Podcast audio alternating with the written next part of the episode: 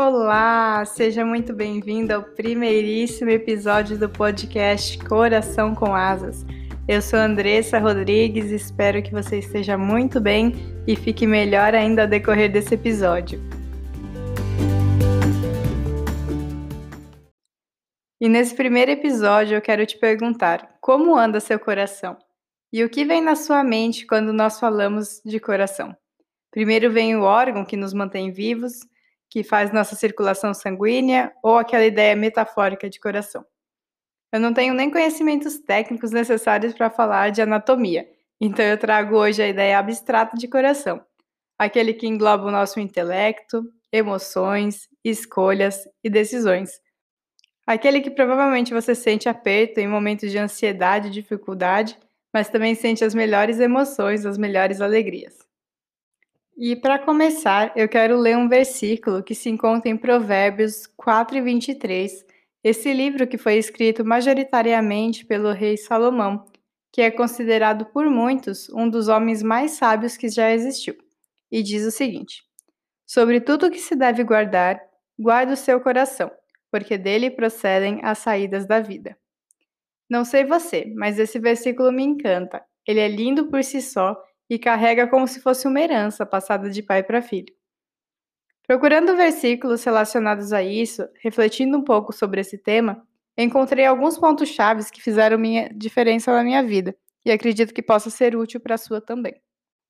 A verdade é que eu realmente acredito que se nós praticássemos esse conselho, assim como tantos outros ensinamentos e recomendações que estão na Bíblia, nós evitaríamos vários BOs que nós temos e viveríamos mais em paz.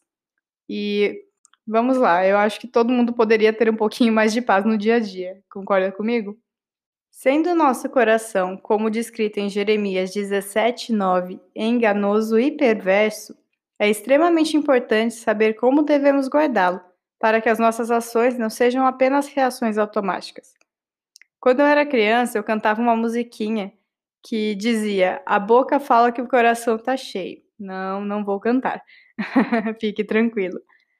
E essa musiquinha dizia que o coração está cheio de amor e isso que nós iríamos refletir. É engraçado como isso, tão simples, muitas vezes é verdade.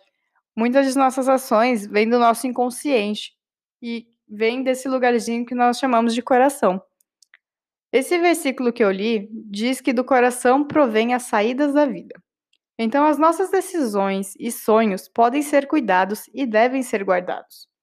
O que eu acho que isso quer dizer? Um pouco mais para frente do texto, diz que um coração seguro tem direcionamento. E o quão importante é isso? Ainda nesses dias, com tantas fake news que temos, ou nós não acreditamos em mais nada, ou acreditamos em tantas coisas, meias verdades, e somos levados por, por qualquer onda. Somos influenciados muito facilmente. Por isso que eu julgo esse versículo atual. Assim como Billy Graham dizia, e se preparem que eu vou repetir essa frase em vários episódios, porque eu realmente amo demais essa frase, a Bíblia é mais atual do que o jornal de amanhã. O livro de Provérbios foi escrito entre 700 e 900 anos antes de Cristo. E pelo menos na minha vida, isso se prova verdade. Ao guardarmos nosso coração, ao filtrarmos o que estamos consumindo de conteúdo, as ações que nós temos tido podem ter direcionamento e nós podemos agir de uma forma mais saudável para nós e para as pessoas que estão ao nosso redor. Além disso, uma forma de cuidar do nosso coração está descrita no Novo Testamento, em Hebreus 4 e 12. A palavra de Deus ela é viva, eficaz e apta para discernir os pensamentos e as intenções do coração. Quanto mais nos aprofundamos e somos constantes na palavra de Deus, nós temos consequentemente mais vida. Estamos vivendo um momento complicado, uma pandemia. A maioria das pessoas não está bem. E ok, faz parte. Nós estamos vivendo tempos difíceis. Mas devemos buscar estar melhor e ajudar uns aos outros. Acredito que com a união, todos se ajudando, é uma forma de termos mais resultados, termos um tipo de melhora. Eu não vou conseguir mudar o mundo, eu não posso mudar sozinho o mundo, mas se eu puder mudar o meu dia, ou se eu puder, melhor ainda, mudar o dia de alguém, eu já estou sendo relevante. Bom, eu estou aqui puxando a minha própria orelha com essas palavras e eu espero de alguma forma te incentivar também. Eu diria que o tema central do Evangelho é sobre ter um arrependimento, reconhecer que somos pecadores, acreditar em Jesus, que ele se deu por nós e ele nos dará vida e vida em abundância. Inclusive, o coração é citado no maior mandamento da Bíblia, que está citado em Marcos 12, 13. Ame ao Senhor teu Deus com todo o teu coração, com toda a tua mente e com todas as suas forças. Bom, em suma, então, tendo um coração saudável, nós vamos ser direcionados. Nós conseguimos descobrir a intenção do nosso coração, se ele está sendo perverso ou se ele está sendo fonte de vida. Ele busca relacionamento, não uma vida religiosa, até porque foram os religiosos que levaram Jesus à cruz. Conseguimos ter uma regeneração, um arrependimento. Gostaria ainda de citar Salmo 119, 2. Bem-aventurados os que o buscam de todo o coração. Bem-aventurado quer dizer ser feliz, ser cheio, ser completo e viver tudo aquilo que está disponível para você viver. Tem algo melhor?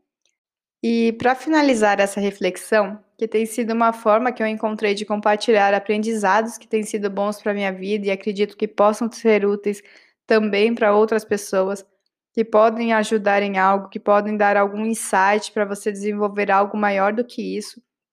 Um último conselho que eu gostaria de deixar é o que Paulo deixou para os Gálatas no capítulo 6, versículo 9. Não nos cansemos de fazer o bem.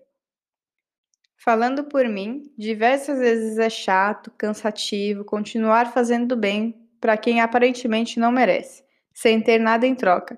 Mas é exatamente sobre isso. Fazer de forma genuína. Se ele nos deixou esse conselho, é porque cansa.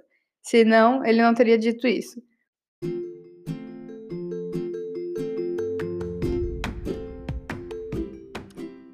É isso por hoje. Espero que tenha gostado desse conteúdo. Foi de coração. Badum-tch. Conto com a sua companhia nos próximos episódios. Obrigada por me ouvir até aqui. Até breve. Tchau, tchau.